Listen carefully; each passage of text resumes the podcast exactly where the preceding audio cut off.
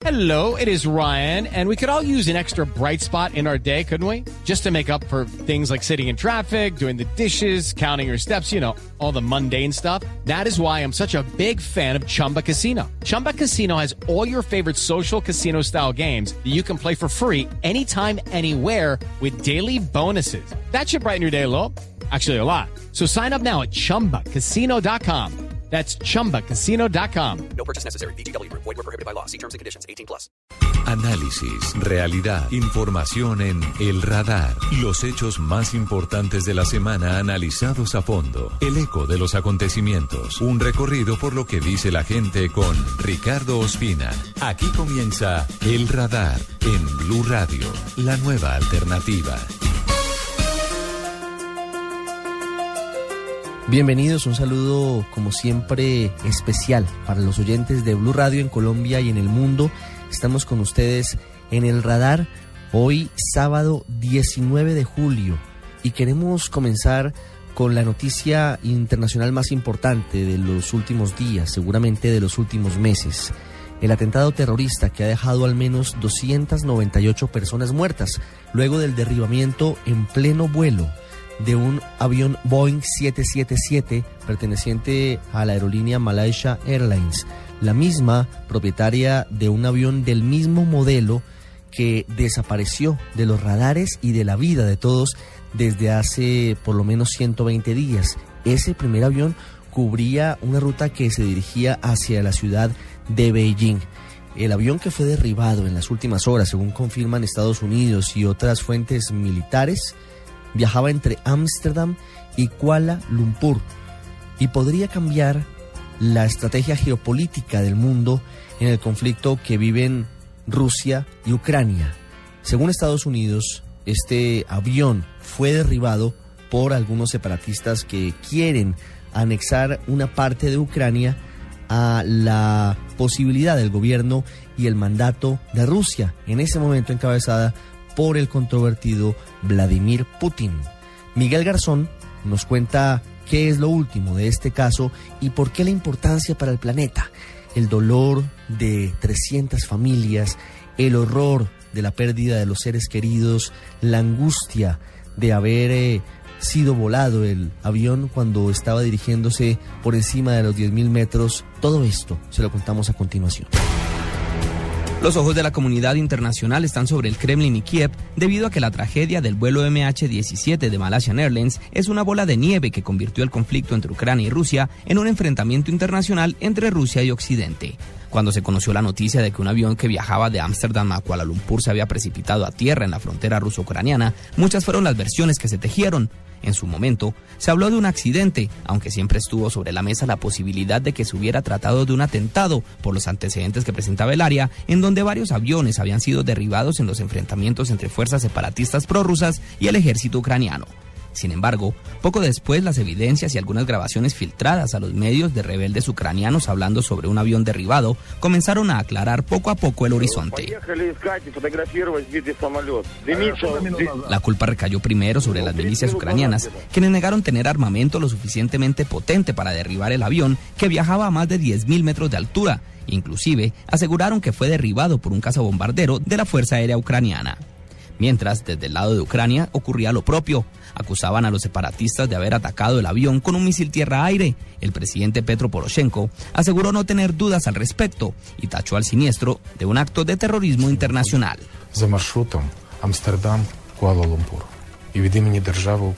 Varias horas después, investigadores de los servicios de inteligencia estadounidenses confirmaron lo que se temía. El avión había sido derribado con un misil lanzado desde territorio separatista ucraniano con arsenal entregado por Rusia. El mismo presidente Barack Obama lo confirmó.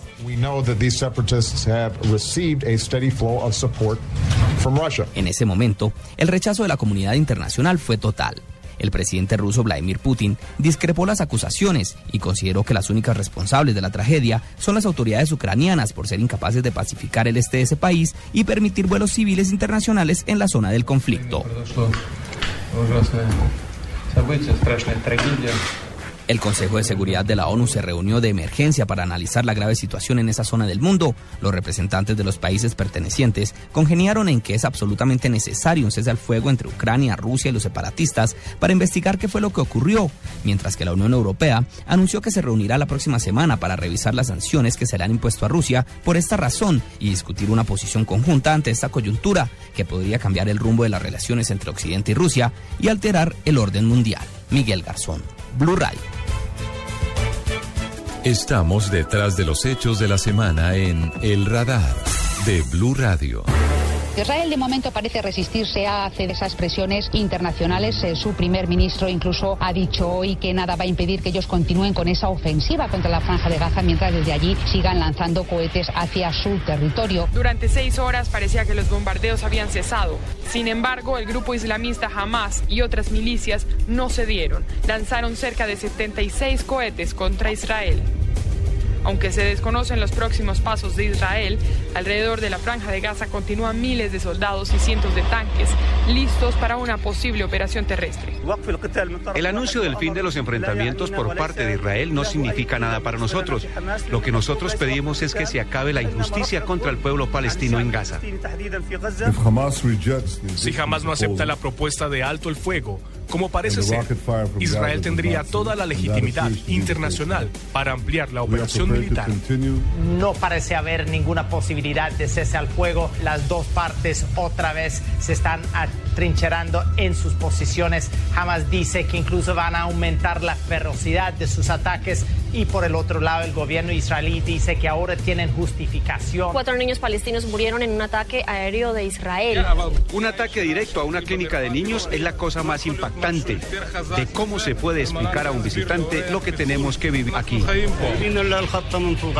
Los atacaron desde el cielo, ni se dieron cuenta, no estaban haciendo nada malo, ni siquiera estaban afuera en la calle. Mi familia, ¿dónde está mi familia? Los necesito. Nadie puede entender lo difícil que fue construir mi casa y para toda la gente.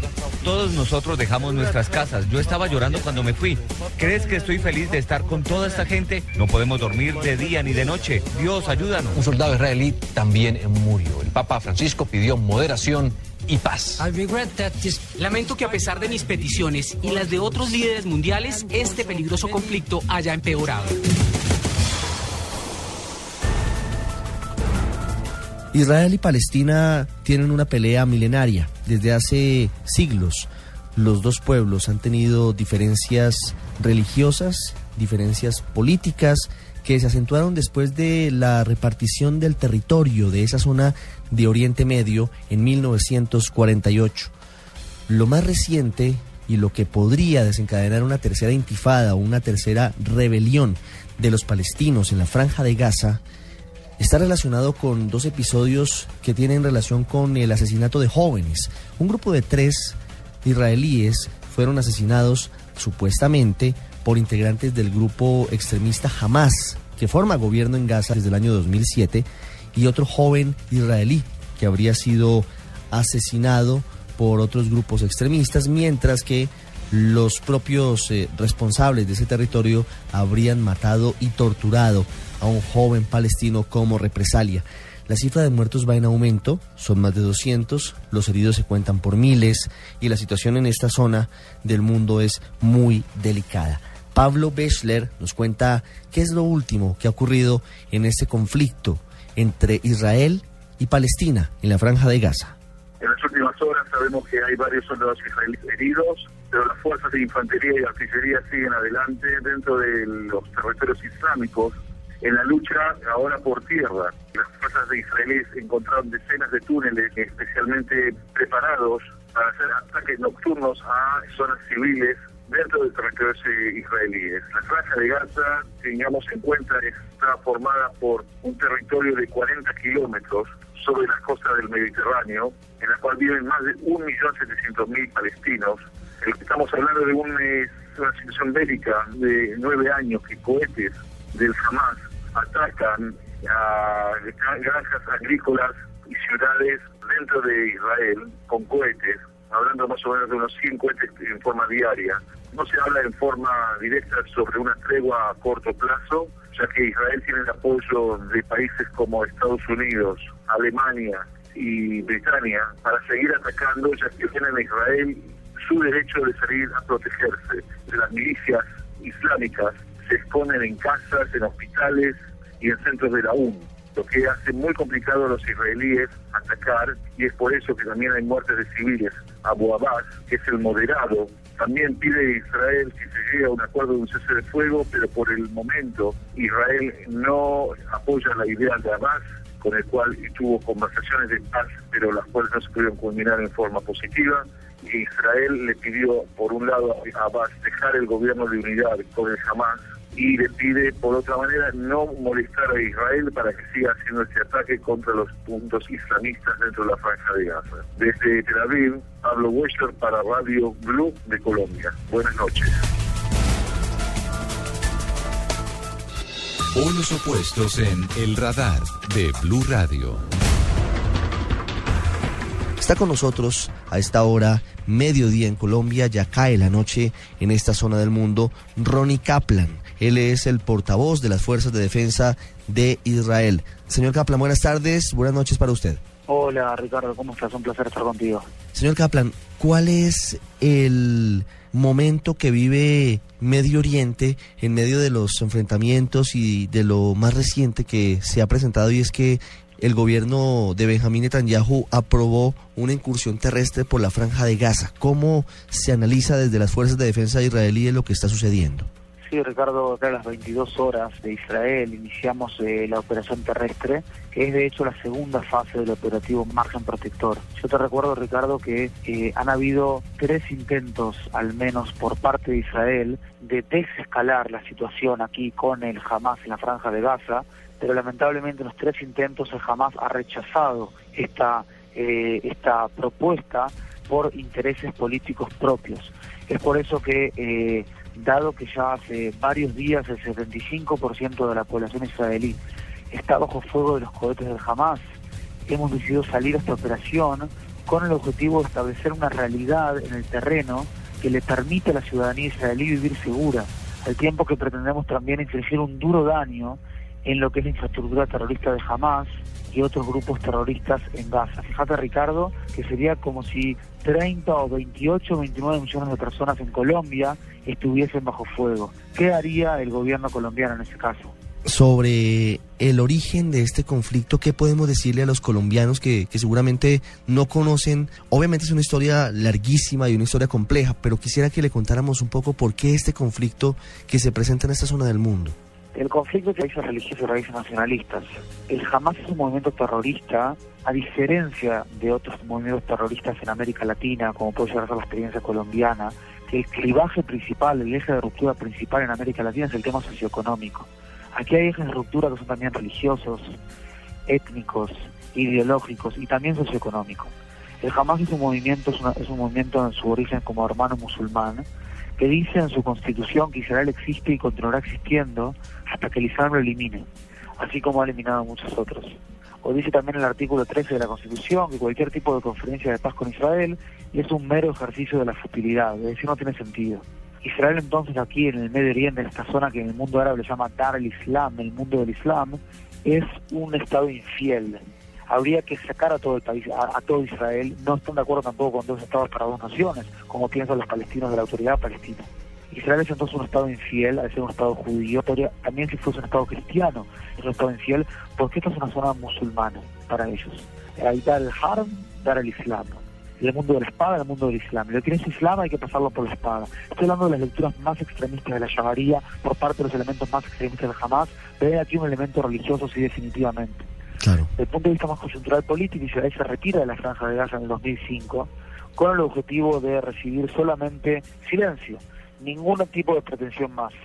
El Hamas gana las elecciones democráticamente en Gaza con el 42% de los votos en el 2006, luego da un golpe de Estado haciéndose de todas las instituciones, mata a 300 activistas de la autoridad palestina allí, y desde entonces hay una dictadura militar en la franja de Gaza de corte clerical islamista que está violando derechos humanos para con la población civil en Gaza, mucho más que cualquier otra experiencia que podemos llegar a conocer en la América Latina en el siglo XX, y además está a favor de lo que se llama la mukawama, la resistencia, que nosotros llamamos terrorismo, que es sacar a los judíos de la tierra de Israel. O por lo menos los judíos podían vivir en la tierra de Israel, pero no en un Estado judío. ser un Estado musulmán. Esos son los elementos más claves, ¿verdad? claro, señor Kaplan, van 267 personas muertas luego del inicio de esta operación de Israel en la franja de Gaza. Son más de 2.000 heridos. Estoy hablando de cifras que están dando las autoridades de Gaza y, por eso las miramos con, con, beneficio de inventario. Pero también se habla de otro tipo de hechos, el uso eventual de armas químicas eh, y otro tipo de, de cosas que yo no sé si sea cierto que lo esté haciendo en este momento Israel. Mira, Ricardo, el tema de las víctimas en Gaza, primero la está diciendo el Hamas, ¿verdad? Un movimiento que constantemente ha sido tildado de mentiroso en un montón de temas. No le puedo confirmar, no lo puedo desmentir. Hay que tener en cuenta allí también que estamos hablando de víctimas, eh, muchas, muchas de esas víctimas son víctimas involucradas, son terroristas, son gente que están planificando los atentados, son nuestros objetivos. Ellos son gente que son objetivos legítimos según el derecho internacional. Yo te puedo asegurar, eh, eh, Ricardo, que las fuerzas de defensa de Israel solo atacan objetivos legítimos con armamentos legítimos según el derecho internacional. Esa es nuestra Biblia a la hora de luchar, el derecho internacional. Si alguien no está respetando el derecho internacional por meterse dentro de la población civil, por disfrazarse de civiles a ser terroristas y por un montón de temas más que ya son temas legales que no me gustaría entrar, es el jamás. Para establecer un objetivo militar puntual, Ricardo, empleamos métodos de inteligencia y operaciones muy avanzados, así como una asesoría legal correspondiente para cada uno de los objetivos. Hacemos todo lo que está dentro de nuestras posibilidades para disminuir el daño a la población civil. ¿Cuál es el problema? El problema es que, por ejemplo, nosotros le decimos a la población civil que se evacúe a cierta zona, ¿verdad? Va el portavoz jamás al único programa, al único canal, al único canal de televisión en la franja de Gaza y dice, señores, todos vuelvan a sus casas, ahora todos vuelven a la casa, les ordena volver a su casa, porque somos los escudos humanos, de, lo contrario Israel va a atacar. Y claro, Israel quiere atacar en ese lugar porque ahí están saliendo los lanzaderos, ahí están los lanzaderos de cohetes de más largo alcance, que están dejando bajo fuego el 75% de la población israelí. Claro que sí. Y claro, jamás sabe que si lleva a los civiles allí, Israel no va a atacar por la moral israelí. Israel va a abortar esos ataques. Entonces aquí un uso cínico también de lo que es la moral israelí, que puede ser como la colombiana, la moral occidental, ¿verdad? Este, lamentablemente este tipo de grupos están haciendo, canibalizan a su población y de esta manera hacen un uso cínico de lo que es nuestra moral. Y es muy complicado luchar con un grupo de, de, este calibre en, en, esta zona, ¿verdad? Se me acaba el tiempo, pero quiero hacerle una última pregunta, señor Kaplan, agradeciendo este llamado que usted nos atiende desde Jerusalén.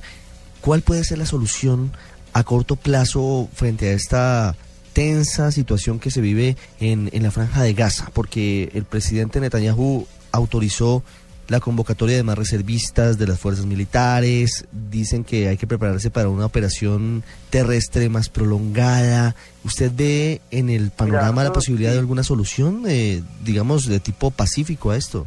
Nosotros, nosotros como, como ejército del primer día venimos diciendo que estaríamos dispuestos a ampliar la operación eh, y de hecho lo ampliamos el día de ayer a las 10 de la noche entrando a la franja de Gaza por tierra. Nosotros lo queremos traer silencio a nuestra población civil y para eso hay que infligir un duro daño a las infraestructuras terroristas Hamas. Si en el medio de una solución diplomática, que es un tema político, como sabes, uno de los problemas también aquí en Medio Oriente, Ricardo, es que Israel es la única democracia. Hay acá una democracia occidental moderna contra contra un eh, contra una dictadura militar islam, islamista con lecturas medievales también del Islam en cierto sentido. Entonces, te decía que los políticos todo el tiempo están hablando, y yo veo en la televisión también, están hablando de un intento de cese fuego, de un, algo diplomático. Si fuese diplomático, qué mejor. Ojalá, o sea, de, un ingreso por tierra solamente un mal necesario. Si hay una solución diplomática, que la haya. Va a ser una solución política y nosotros como militares vamos a acatar. Mientras tanto, lo que tiene que ver con la parte militar, nosotros estamos haciendo todo para dar lo mejor de nosotros, estamos súper motivados en traer un buen resultado a la población israelí y fíjate que lo que nosotros estamos eh, ahora este, eh, preocupando mucho es el tema de los túneles, lo que te decía que se filtraron el otro día. Nosotros hoy estamos luchando con los túneles. Túneles son muy difíciles de bombardear desde el aire, porque están como 18 metros por debajo de la tierra. Si lo haces como bombardeo de aire, eso puede traer también consecuencias colaterales a la población civil en la franja de Gaza. Es por eso que entramos por tierra. Y no es fácil entrar por tierra a la franja de Gaza, ¿sí? O sea, este, tienen sus sorpresas jamás, ¿sí? No son este un grupito nomás. Estamos poniendo en peligro a nuestros soldados, con el fin de que no hayan más daños colaterales o haya la menor cantidad de daños colaterales posibles a los civiles en la franja de Gaza, que no son nuestros adversarios. Señor Kaplan, gracias por haber compartido con nosotros la visión que tienen las Fuerzas Armadas israelíes de este conflicto con Hamas en la franja de Gaza. Ricardo, es un placer y estoy a disposición tuya y de tu audiencia para seguir informando aquí en Israel. Estoy constantemente informando mi Twitter, arroba Capitán Kaplan. Hasta luego. Polos opuestos en El Radar de Blue Radio. Vamos ahora a Cisjordania, vamos a Ramala. Allí nos atiende uno de los portavoces de la Organización para la Liberación de Palestina, el pueblo que ha sufrido durante mucho tiempo una cantidad impresionante de penalidades, de dificultades y que ahora está de nuevo en la línea de fuego. Nos atiende Javier Abu Eid, que es el vocero de la OLP. Javier, buenas tardes. Eh, Ricardo, muchas gracias. Buenas tardes para ustedes. ¿Cómo están viviendo ustedes estos momentos allí tan difíciles, tan tensos en Gaza? Eh, con mucha angustia, Ricardo. Eh, hemos visto una vez más escenas que esperábamos que hubiesen pasado, que quedado en el pasado, pero que de cierta forma entendíamos que se volverían a repetir. lisa y llanamente, porque esa situación o las, o las causas que causan esta clase de crisis no se han detenido. La ocupación israelí de Palestina no se ha acabado el bloqueo ilegal israelí en contra de la franja de Gaza, convirtiendo a Gaza en probablemente la cárcel al aire libre más grande del mundo para 1.700.000 personas, tampoco se ha acabado. Eh, y eso evidentemente sumado a todas las, políticas tomadas por el gobierno israelí de colonización y opresión del pueblo palestino y negación sistemática de sus derechos nacionales, lleva a una situación en la cual esta clase de, espirales, esta clase de crisis se van a seguir repitiendo. ¿Usted eh, comparte la opinión de quien considera que jamás es un grupo extremista, así esté en el poder y ha ganado democráticamente las elecciones, de que es un grupo violento? Jamás es un movimiento que cree en la vía armada. Eh, y jamás dice creer en la vía armada porque ellos señalan de que la, vía diplomática que nosotros hemos asumido en la parte oficial palestina eh, no ha funcionado. Y ellos señalan de que la vía la vía diplomática eh, solamente ha traído más colonias y más violaciones israelíes. De hecho, la falta de violencia palestina en Cisjordania durante estos últimos años de control del gobierno palestino no ha terminado con la construcción de colonias israelíes, con los asesinatos de palestinos, con los ataques terroristas de colonos israelíes, con las expropiaciones de hogares, con las demoliciones de hogares, etcétera. Por ende, eh, ellos lo, que lo que el movimiento jamás señala es que nosotros a través de la no violencia tampoco pudimos detener las agresiones israelíes en contra del pueblo palestino, algo que usted puede encontrar eh, en cualquier eh, documento a nivel de, cualquier organismo internacional partiendo por Naciones Unidas. por ende, acá lo, en lo que estamos en presencia simplemente es en una agresión más de la potencia ocupante israelí en, que está castigando colectivamente a una población civil desarmada particularmente la franja de Gaza, pero también en Cisjordania, en todo el territorio del Estado de Palestina, eh, y esa es la realidad que tenemos hoy en día. Israel justifica sus operaciones en defensa de, de sus habitantes, de más de cuatro millones de personas, y dice que los líderes de Hamas utilizan como escudos humanos incluso a sus hijos que ubica sobre las terrazas para que no sean bombardeados ni alcanzados por la operación militar de ese país. ¿Usted comparte esa opinión y esa declaración que dan oficialmente ellos? Ricardo, lo primero que diría es que Israel no está defendiéndose. Israel, como cualquier otro Estado, tiene derecho a defenderse, pero lo que Israel está haciendo en este momento está defendiendo su ocupación, no está defendiendo al Estado de Israel, punto uno. Punto dos, es argumento de que eh, los palestinos que mueren, mueren porque son utilizados como escudos humanos, no solamente es un argumento burdo, sino que es un argumento racista. Los palestinos no somos animales salvajes que tenemos hijos para, para sacrificarlos eh, por eh, cualquier ideal. Eh, acá creo que las imágenes que se vieron cuando Ahed Muhammad, la caída de Ismail, estos primos de entre 9 y 11 años que estaban jugando fútbol en una playa en Gaza fueron ametrallados cobardemente por fuerzas israelíes y asesinados, yo creo que esa imagen demuestra de que la gente que muere en Palestina, todos los civiles que están muriendo, no mueren por ser escudos humanos, sino que mueren, como dice Israel, sino que mueren por la falta de respeto que tiene Israel por las vías palestinas. Esos cuatro chicos que murieron en la playa, asesinados por Israel, tuvieron, entre comillas, la suerte de que a pocos metros había un grupo importante de corresponsales extranjeros que pudieron documentar lo que pasaba.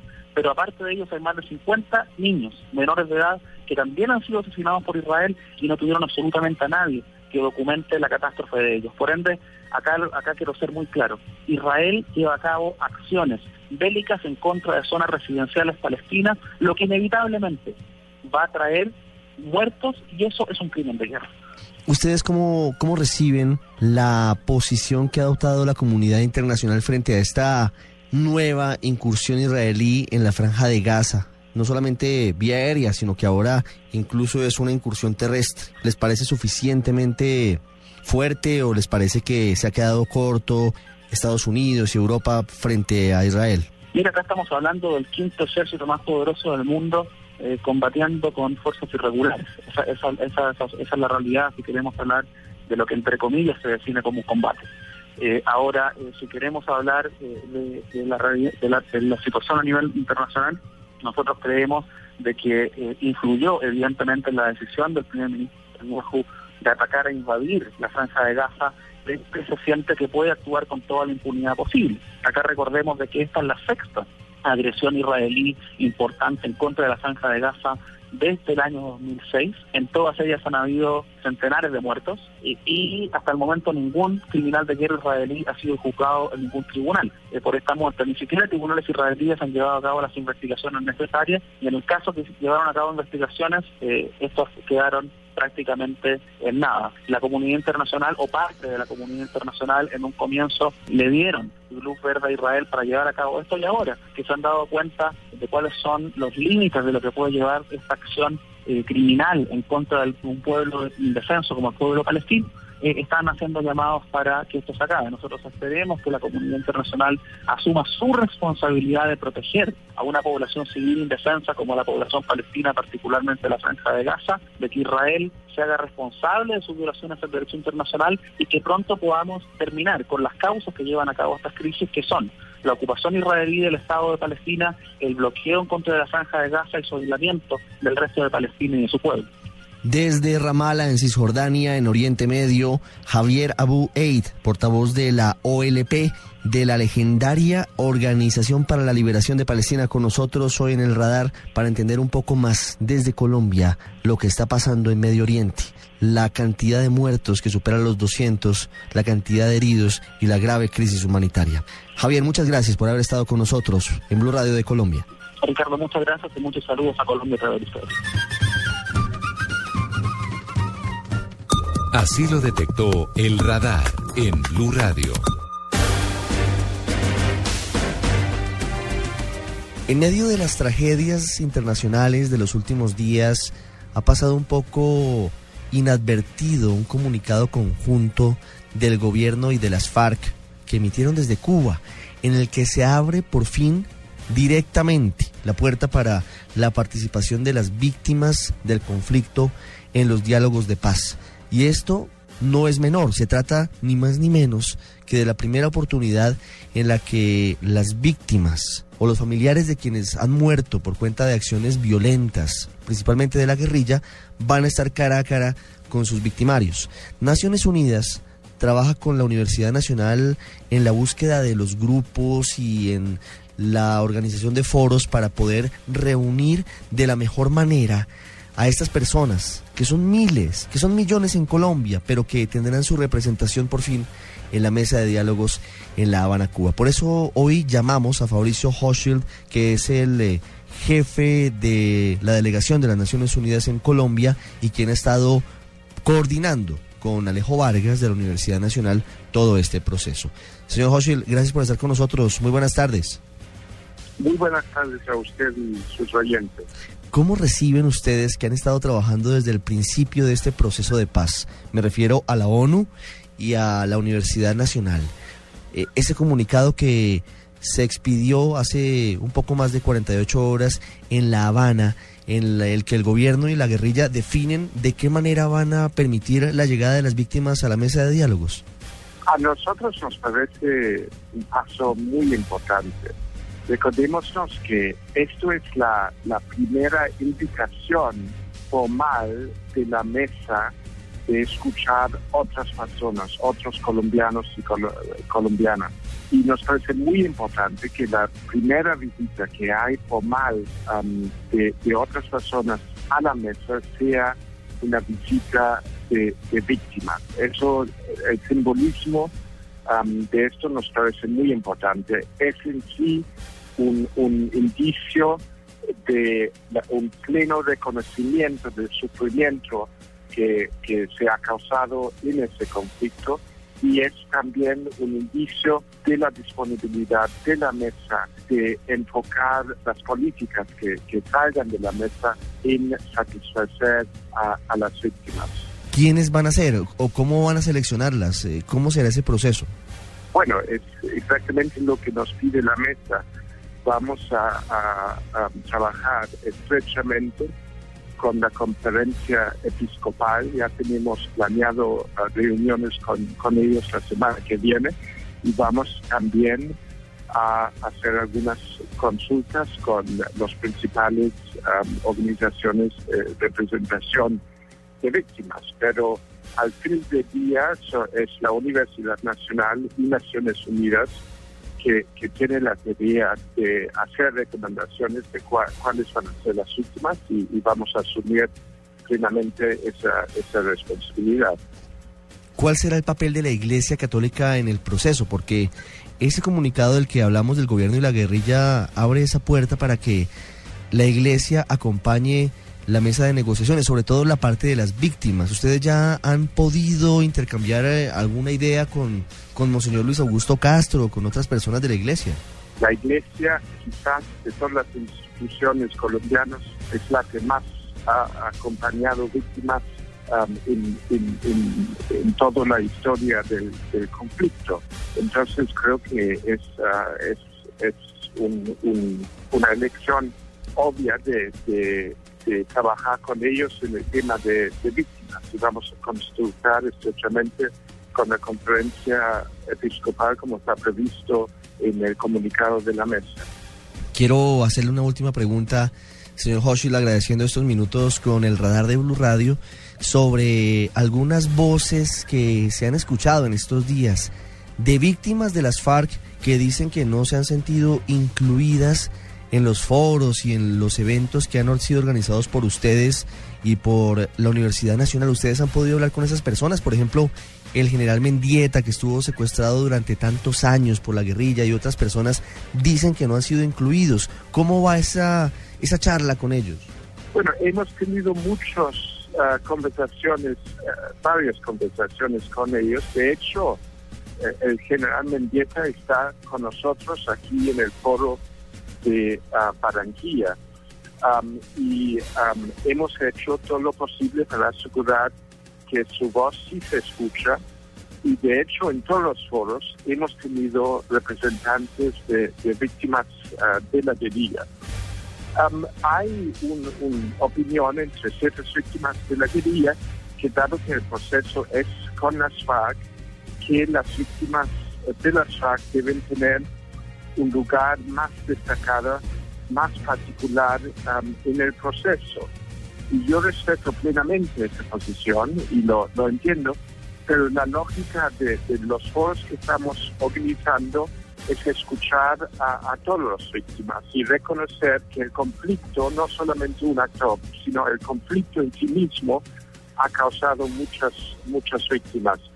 Y por eso no destacamos ningún grupo por el victimario, destacamos um, los grupos por los hechos victimizantes, por las regiones, pero no por, el grupo victimario. Pero están muy bienvenidos y, hemos hecho todo lo posible para incluirlos y de hecho no falta en, um, en estos foros, no falta eh, la voz de, de- de víctimas de la guerrilla, sí está muy, eh, siempre ha sido muy presente. Es Fabricio Hochschild, coordinador de la Oficina de Naciones Unidas en Colombia, hablando de un tema fundamental para el futuro de los diálogos entre el gobierno y la guerrilla, para la reconciliación entre los colombianos. Asumir el tema de las víctimas es fundamental para el país, para perdonarnos, para encontrarnos y para salir adelante. Señor Hochschild, un gusto, gracias y una feliz tarde. Muchas gracias a usted y muy buenas tardes.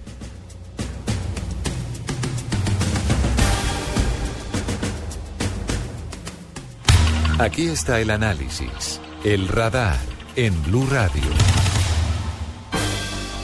Una de las principales peticiones de las víctimas de las FARC es que esa guerrilla las escuche y que además revelen en dónde están los secuestrados si todavía están vivos o que revelen en dónde están sus cuerpos y también que digan qué pasó con las personas desaparecidas. Mientras tanto, algunas víctimas que han asistido a los foros organizados por Naciones Unidas y también por la Universidad Nacional afirman que se sienten revictimizadas.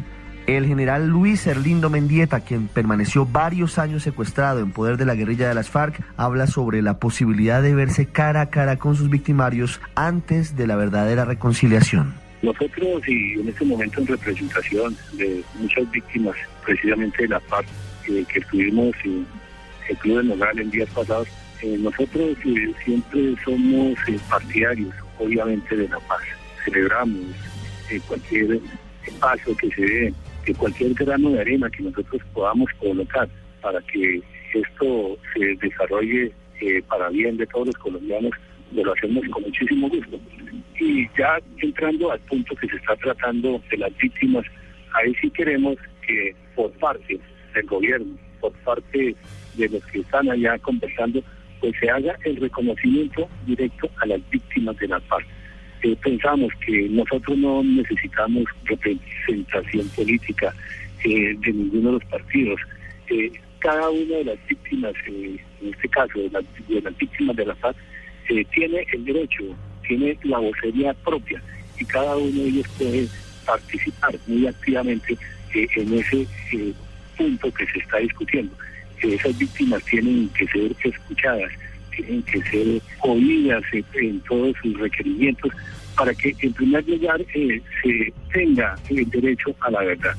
Es doloroso ver el sufrimiento de cada una de las madres que eh, nuevamente insisten en reclamar que la FARC liberen a los secuestrados, porque infortunadamente todavía siguen secuestrando, tienen secuestrados y por lo tanto ellos demandan que la FARC en ese proceso de verdad lo primero que hagan es liberar a los secuestrados. En segunda parte, exigir también de ellos la verdad de aquellos que fueron desaparecidos en los últimos años y que si la FARC en los eh, seguramente los asesinaron, pues que digan en dónde están para con eso que podemos eh, hacer gestiones o podemos asistir a los lugares donde ellos nos digan para desenterrar esos restos y entregárselos a sus familiares para que ellos puedan dar descripción a su cultura, para que puedan hacer dueños a lo que tienen derecho. Ya regresamos a El Radar en Blue Radio.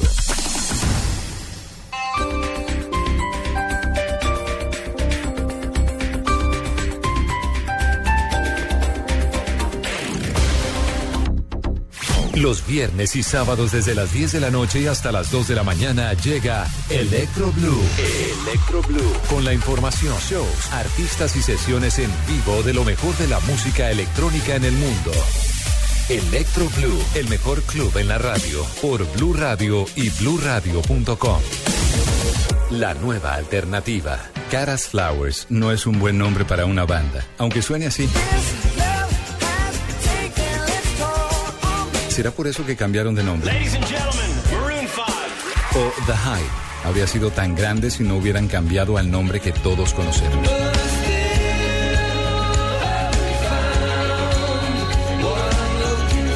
Este sábado, Blue Radio presenta un especial musical con los nombres originales de las bandas que llegaron al éxito, pero con otro nombre. En escena, nombre original. En escena, este sábado desde las 3 de la tarde, presentan Diana Medina, Tito López y W Bernal por Blue Radio y bluradio.com. La nueva alternativa con Caracol Televisión. Prepárate para vivir la aventura más grande de todos los tiempos. Viaja con los personajes del mundo de los cuentos por lugares llenos de magia y fantasía. Dorothy y el anillo de la imaginación. El musical, acción, humor y aventura en una producción con la más alta tecnología. Adriana Botina, Carol Márquez, Camilo Cifuentes y muchas estrellas más. Del 3 al 27 de julio en el Teatro con Subsidio. Boletería en tu boleta. Dorothy y el anillo de la imaginación. El musical. Apoya Centro Comercial Centro Chía, El Espectador, Cromos y Blue Radio. Cada fin de semana Colombia se mueve al ritmo del balón. Señoras y señores, el fútbol, fútbol. Y los mejores partidos de la fecha estarán en Blue Radio. Hoy hay autogol aquí. Con Javier Fernández, Carlos Alberto Morales, Ricardo Orrego, Javier Hernández Bonet y el equipo deportivo de Blue Radio.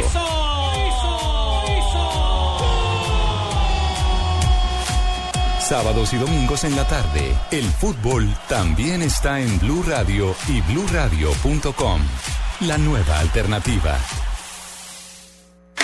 Este sábado, después de las noticias del mediodía, en blanco y negro con Mabel Lara, Livia Mosquera Viveros, la cónsul de Colombia en Washington. Lo que le quiero decir es que la pobreza no es excusa de pronto para uno a veces poner diferentes caminos. Nacida en Buenaventura, una de las zonas con los más altos índices de pobreza, da un claro ejemplo de que los sueños se pueden cumplir. Cuando uno tiene sus sueños claros, yo creo que no hay obstáculo que lo detenga a uno. En blanco y negro, porque todos tenemos algo que contar. Por Blue Radio y bluradio.com. La nueva alternativa.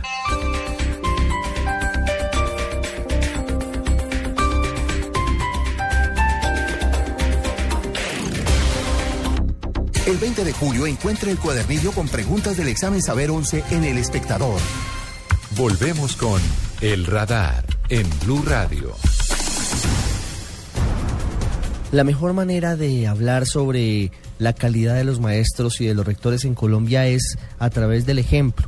Por eso, para motivar a los profesores, motivar a la comunidad educativa en general, para que postulen a sus candidatos a este premio. Recordemos, esta postulación termina el próximo 31 de julio. La mejor manera es escucharlos. Escuchamos primero a Ángel Yesid Torres. Él fue gran maestro compartir en el año 2014 luego de haber desarrollado una secuencia didáctica muy interesante, un desarrollo tecnológico que ayudó a mejorar condiciones de vida en su comunidad. La experiencia que yo presenté al compartir se llama Fan Robóticos y recoge las reflexiones desarrolladas en un proyecto de aula trabajado con estudiantes de grado cuarto y quinto durante cinco años. Y lo que hacemos básicamente es a partir de la disculpa de fabricar objetos, de jugar con módulos tecnológicos, con robots, con distintos elementos, construir y desarrollar el pensamiento tecnológico, mejorar nuestras competencias en el uso del diseño, en la aplicación de tecnología. Lo que hacemos básicamente es en, un comienzo, como chicos identificamos un problema o un interés o algún gusto que tengan en particular los chicos, que luego empezamos a explorar sobre ese interés que tenemos, ese, ese problema, exploramos qué soluciones se han dado eh, a ese de situaciones en el mundo y luego tratamos de construir un objeto para desde nuestra perspectiva dar solución a lo que hemos identificado. Entonces, al, al hacerlo, los chicos empiezan a interactuar un poco con, con lo que tiene que ver con el uso de videocámaras, de cámaras digitales, el uso de, de recursos web, en algunas páginas web, también con el uso de los computadores para guardar nuestra información, para interactuar con el resto del mundo desde nuestra información.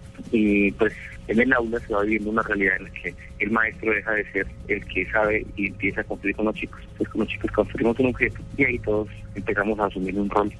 El rol mío básicamente tiene que ver con, con la parte logística.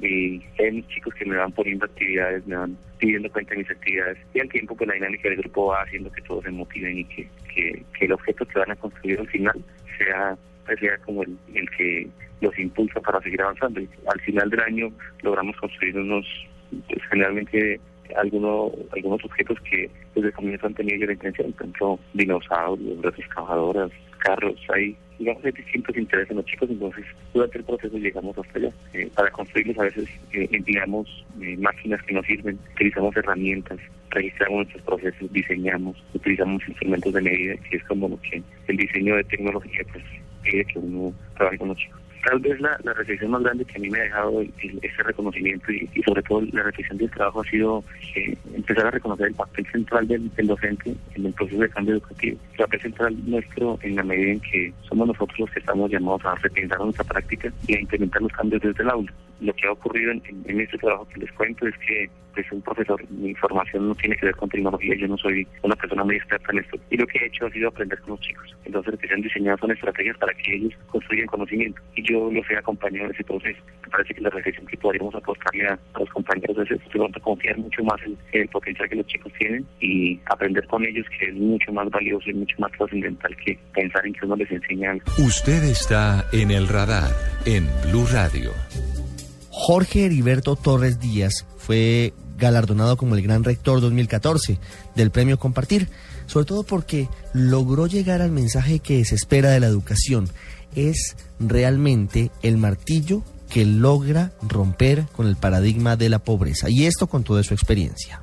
Yo presenté un trabajo que se llama La educación de calidad rompe el paradigma de la pobreza, teniendo en cuenta que la institución llamada nuestra institución Colegio Metropolitano de Soledad 2000 está ubicada en una zona subnormal del municipio de Soledad, donde prima la marginalidad urbana y hay bastantes niños que son zonas que llamémoslo han sido afectadas por el proceso de nuestra guerra interna. Hicimos un estudio de nuestra área geográfica para tratar de descifrar por qué los jóvenes no avanzaban, por qué los jóvenes siempre tenían tan bajos resultados académicos y descubrimos que tanto en la institución los docentes como los padres de familia estaban manejando ya lo que hemos venido denominando la pedagogía de la pobreza.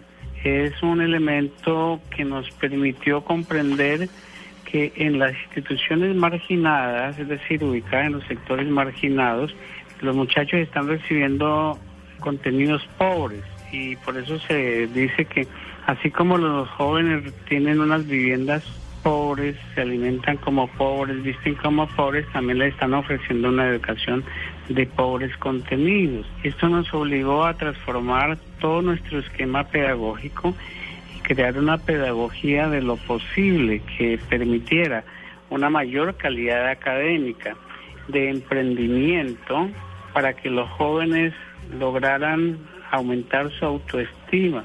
Y nosotros comenzamos a hacer todo un trabajo de concientización para demostrarle que sí se podía llegar muy lejos y, poder contar con los procesos de cualificación educativa y los primeros resultados fueron altísimamente positivos porque comenzaron ellos a darse cuenta que con los resultados académicos podían ingresar fácilmente a las universidades oficiales y participar en los concursos de las becas universitarias.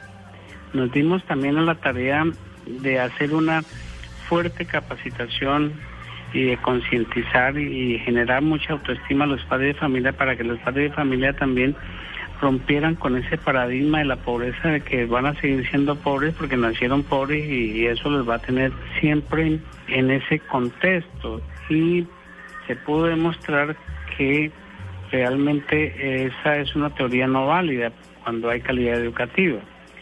También hicimos mucha concientización en el personal que labora en la institución para que todas sus sesiones fueran de altísima calidad en función de una actitud positiva con los estudiantes, con los padres de familia y con todo el personal.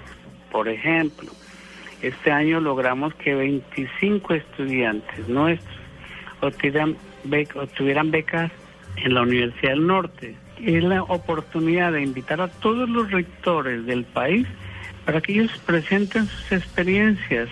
Ellos tienen mucho que contarle al país.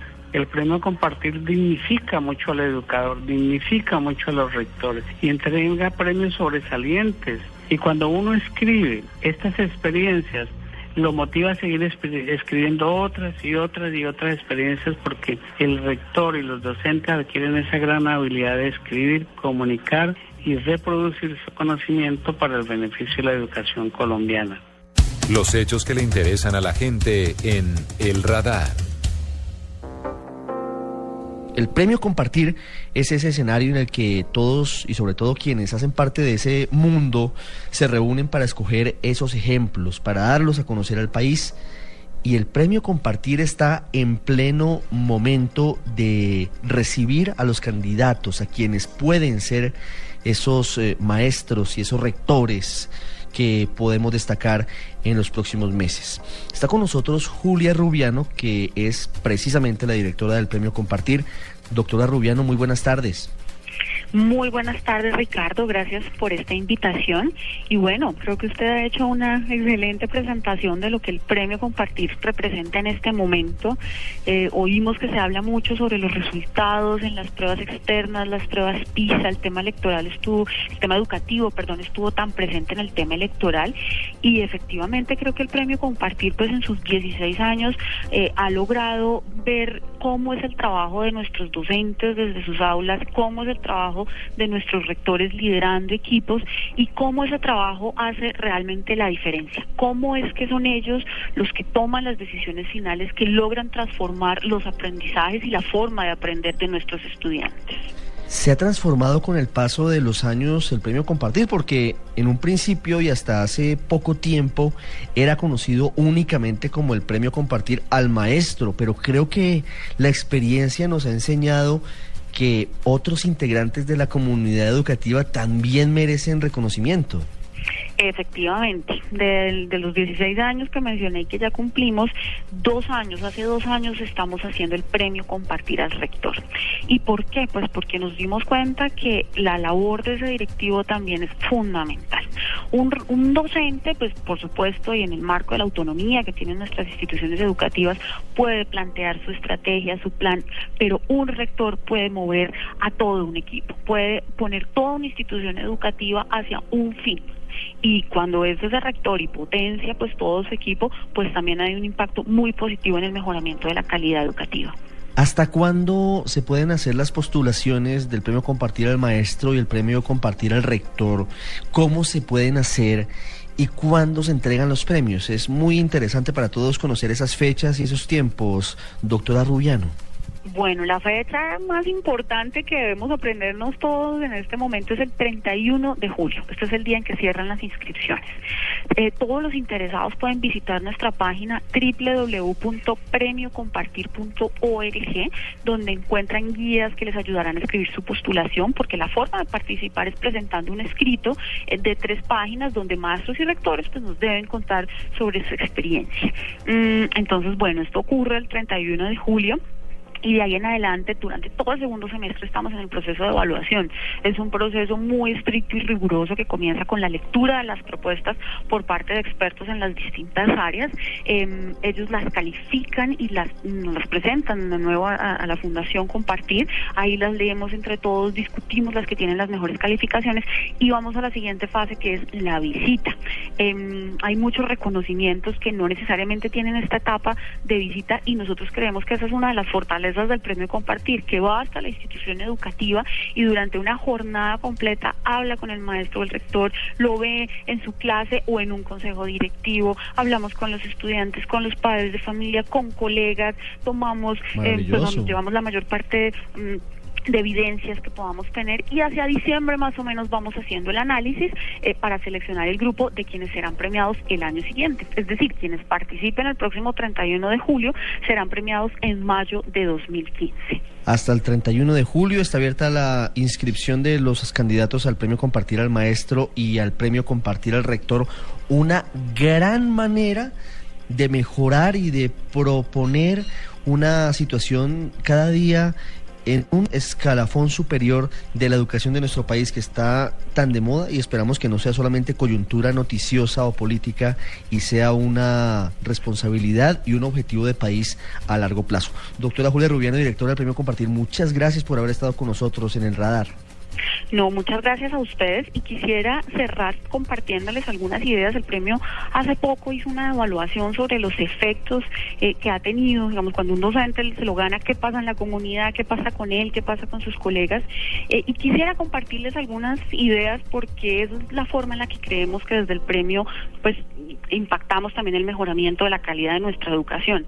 Efectivamente, eh, algunos de los ganadores dicen que haber sido reconocido les exige mejorar y mantenerse cada día actualizados porque se convierten en figuras públicas, ¿no? Entonces, em, eso hace también que ellos estudien más y que sigan mejorando. Es muy clara esa, esa conclusión.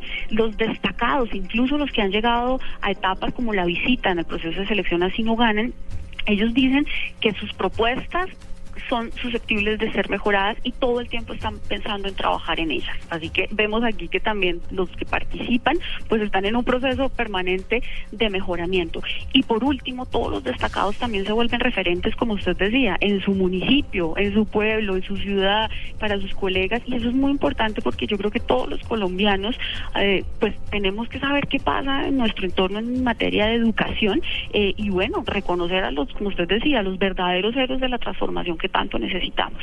Doctora Rubiano, muchas gracias y de nuevo felicitaciones por esta iniciativa, por este trabajo. Gracias a ustedes y esperamos pues que todos los maestros y rectores se inscriban y nos dejen conocer su trabajo. En El Radar no olvidamos a Buenaventura.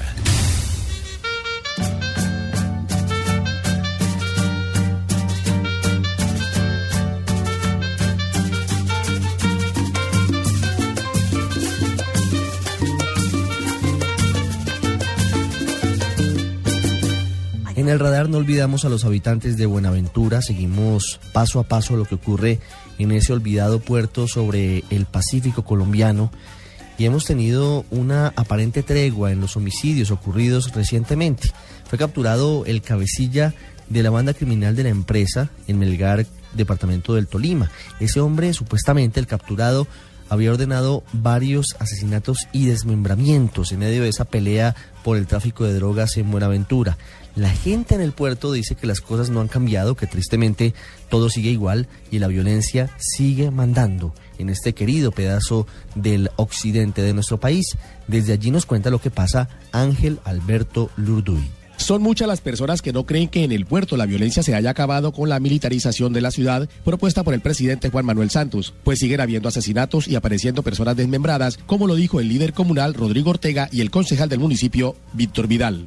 No estoy viendo, pongamos una seguridad efectiva y con ser que está que, militarizado, pero ya entre comillas, porque nosotros ya no vemos los agentes de la policía ni la Armada Nacional en nuestras cuadras, en nuestras esquinas. No grave, bueno, estamos gravísimos de seguridad, no, hemos podido mejorar, aunque hay algunos, algunos indicios, algunas, algunos informes de las autoridades que pueden mostrar que está mejorando, pero no, en general está muy mal en términos de lo que está pasando en sus barrios, pues hay mucho digamos, control ilegal de la vida de las comunidades. Entonces, no, realmente el tema de inseguridad Buenaventura está muy grave.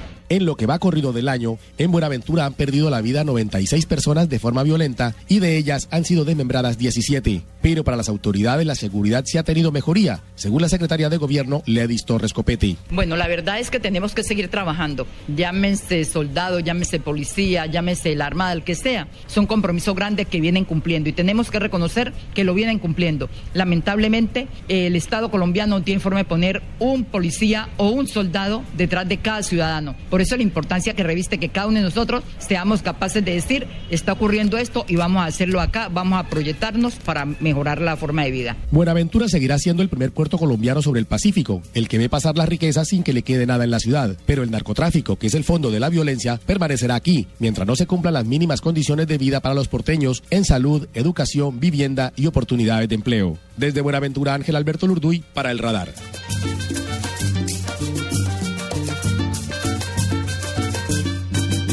El radar en Blue Radio.